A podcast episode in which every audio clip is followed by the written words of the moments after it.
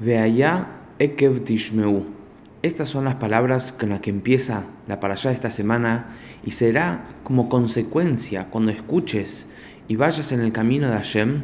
Hashem te va a dar abundancia material, no van a haber las enfermedades que hubo en Egipto, vamos a tener hijos y todo va a ser de una manera abundante. Explican los sabios que la palabra Ekev no solo significa como consecuencia, sino Ekev significa talón. Y acá hay un mensaje que nos dice, no solo cuando escuches y cumplas el deseo de Hashem y la voluntad de Hashem, sino mismo cuando tu talón esté involucrado, o sea, refiriéndose al talón como algo inferior y una parte del cuerpo tal vez que solemos pisar y no tomar tanta consideración, mismo el talón esté involucrado en, en el judaísmo y en el servicio a Hashem, y no solo eso, sino tal vez hayan mitzvot que las pisamos con el talón. Tal vez son mitzvot chiquitas, son mitzvot em, insignificantes. Y lo que la Torah nos está empezando a decir es cuando tu talón escuche. Primero, cuando mismo tu talón esté involucrado. No solo tu acción, tu entender, sino todo tu ser. Y también las mitzvot que solemos pisar con el talón, ellas también la hagamos con todo el entusiasmo, como las mitzvot, eh, entre comillas, grandes. Esa es la manera como recibir la recompensa ideal de Hashem. Luego Moshe nos sigue describiendo qué es, cuáles fueron los episodios que pasamos en los últimos 40 años en el desierto y nos dice algo muy interesante para toda la vida, que Hashem nos desafía con diferentes desafíos para ver si es que realmente estamos con Él. Ese es el concepto de un desafío.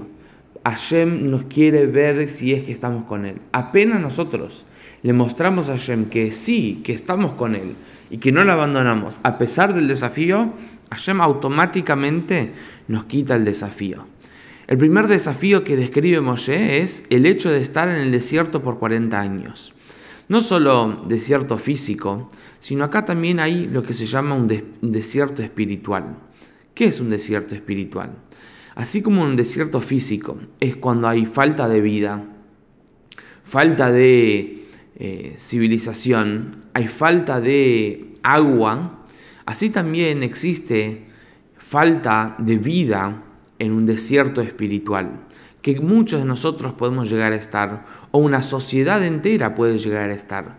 Falta de divinidad, falta de judaísmo, y en, estos, en este desierto hay extremo de calor durante el día y frío a la noche, donde los cambios de valores en estos desiertos espirituales son muy de un extremo a otro. Entonces, Primero que nos advierte Moshe es que el primer desafío que Hashem nos pone es que nos pone en desiertos, en sociedades en donde es, se nota la falta de divinidad y nosotros tenemos que tener los recursos para entender qué es lo que falta ahí y cómo nosotros podemos transformar un desierto en un lugar habitable. Y no confundir un desierto con un lugar habitable porque eso es el comienzo de todo descenso. Otro desafío que nos habla Moshe es cuando salimos de Egipto, en este desierto no había para comer. Y Hashem nos manda el maná. Y nos dice que, Moshe nos dice que Hashem nos va a llevar a la tierra prometida, donde ahí va a haber abundancia en trigo, cebada, uva, higo, granadas, olivas y miel de dátiles. Estas son las siete eh, bendiciones que tiene la tierra de, Israel como producción. Y nos dice algo lo, siguiente. Moshe nos dice, cuando llegues a la tierra y veas abundancia material de cómo florece y cómo crece en tus campos, no te confundas de dónde viene todo ese sustento. Cuando tengas abundancia en animales y ganados, ovinos y vacunos y todo lo que nos describe la para allá, dice Moshe, no te olvides de dónde viene el sustento. El maná nos recordó esto constantemente. Moshe nos dice la mitzvah y tal vez la frase que muchos conocemos, Veajalta, besabata, uberachta, me lo queja. Vas a comer, te vas a saciar, pero no te olvides de bendecir a Hashem. No te olvides de dónde viene el sustento. Y no confundas y no consideres que todo tu éxito dependió y vino gracias a tu propio esfuerzo. Y este es el desafío del rico a diferencia del desafío del pobre. El pobre se desafía si servir a Shem a pesar de su pobreza y el rico tiene el desafío si sirve a Shem a pesar de su riqueza. Los dos tienen un desafío. El pobre no solo tiene un desafío si tiene para comer, sino si sirve a Shem a pesar que tal vez le sea difícil traer comida a la mesa. Y el rico tiene el desafío que a pesar que tiene mucho para servir en su mesa, si la pregunta es si a pesar de todo eso, o mejor dicho, con todo eso, él igual sirve a Shem.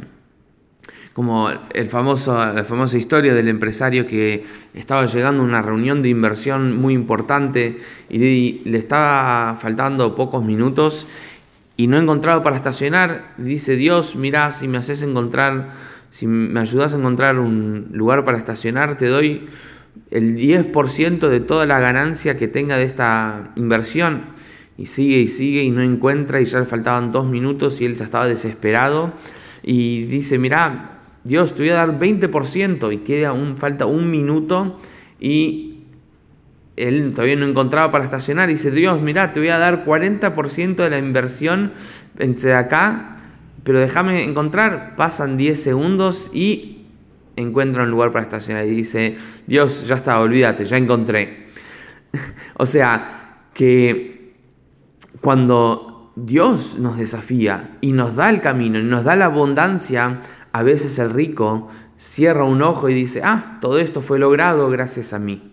Entonces, Moshe nos dice, vas a tener abundancia cuando entres a la tierra de Israel, pero no te olvides de dónde viene esto. Y acá es eh, lo que quiero enfatizar sobre la importancia de las brajot, de las bendiciones. No solo bendiciones antes de comer, sino bendiciones después de comer. Y no solo en Shabbat, sino siempre. Durante toda la semana, siempre que comemos algún alimento, tomamos alguna bebida, hay una braja que decir.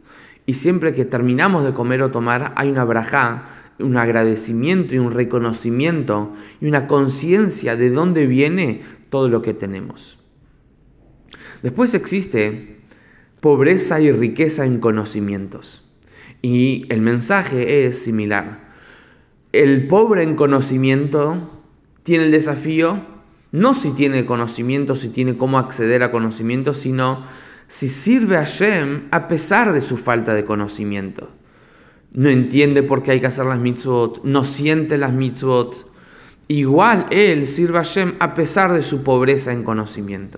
Y el rico, hay mucha gente que tiene mucho conocimiento, mucho conocimiento judaico, y son ellos tal vez los que les es más fácil caer y tener la falta de cumplimiento en Torah y mitzvot ya entiendo, ya voy a Shurim, ya, ya conozco del tema, ya tuve una educación judía. Ese es el rico en conocimiento. Y ahí tiene el desafío él. Si igual a pesar y con todo eso, él va a seguir sirviendo a Shem. Y después tenemos la pobreza o riqueza en una generación. Existieron momentos en la historia donde el pueblo judío estuvo bajo pobreza, llamarlo inquisiciones, expulsiones, holocaustos, eh, pogroms, comunismo, donde había pobreza. Y el Yehudí fue desafiado si sirve a Shem a pesar de esos momentos.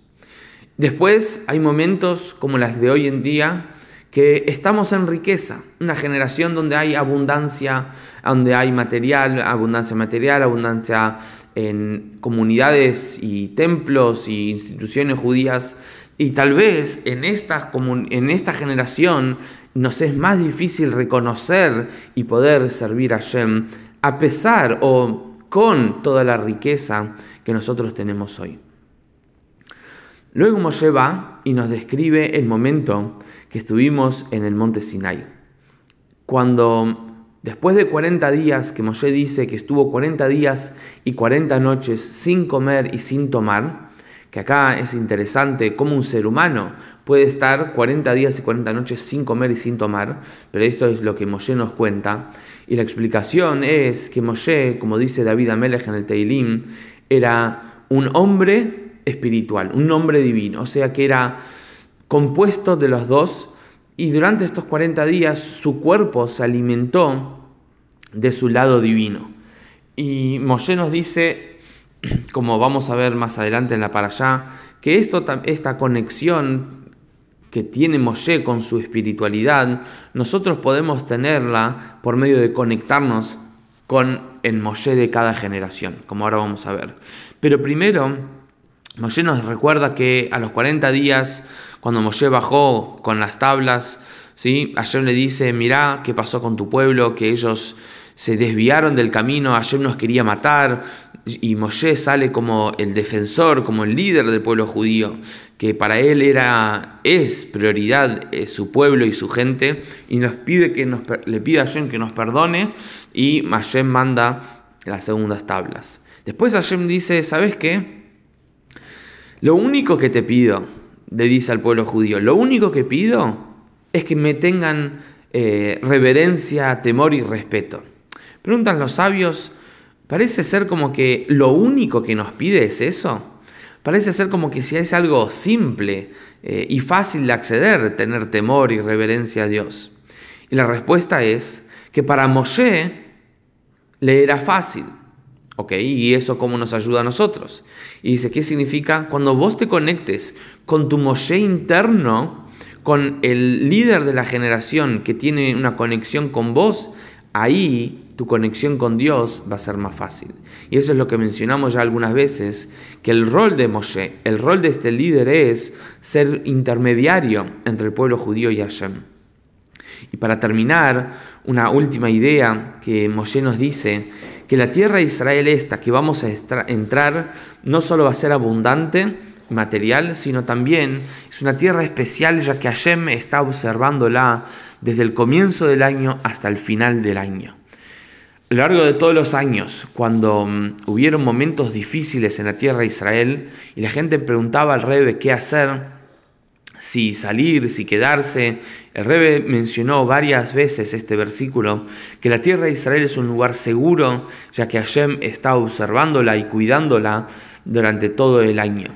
Entonces, el Rebe siempre recomendó que la gente se quede y no se vaya por inseguridad de la tierra de Israel. Pero para ir un poco más profundo, el Tania, el Alte Rebe, pregunta, ¿por qué dice desde el comienzo del año hasta el final del año? Y no dice todo el año o no dice siempre. Y acá nos dice que hay una energía de Hashem que comienza en el comienzo del año y va hasta el final del año. Esto es lo que pasa en Rosh. En Rosh Hashem designa, destina exactamente la energía para todo el próximo año. ¿Qué es lo que va a pasar? ¿Quién va a ganar plata? ¿Cómo va a ganar plata? ¿Quién va a vivir? Etcétera. Todo está destinado en Rosh. Entonces, si la pregunta, la pregunta es, si está todo destinado en Rosh ¿para qué hace falta rezar y hacer mitzvot durante el año? Si ya está destinado, va a pasar lo que tiene que pasar. Hacemos todo esto durante el año para... Em, es como cobrar con un cheque la plata que está en, una cuenta. La cuenta, en la plata está en la cuenta, pero necesitas del cheque para extraerlo. Necesitamos de la mitzvot y de la tefilá para extraer aquello que ya está destinado. Entonces, está destinado que vos vas a ganar plata, que vos te vas a casar, está todo eso destinado tal vez, pero hace falta que vos hagas el cheque, el intermedio y el recipiente para que la brajada Hashem pueda fluir. Entonces, si alguna vez te encontrás con un desafío, con un querer, una brajada especial de Hashem, no dudes en agregar un recipiente extra, que tal vez eso es lo que faltaba para que la brajá y la bendición de Hashem empiece a fluir en tu vida. Shabbat Shalom.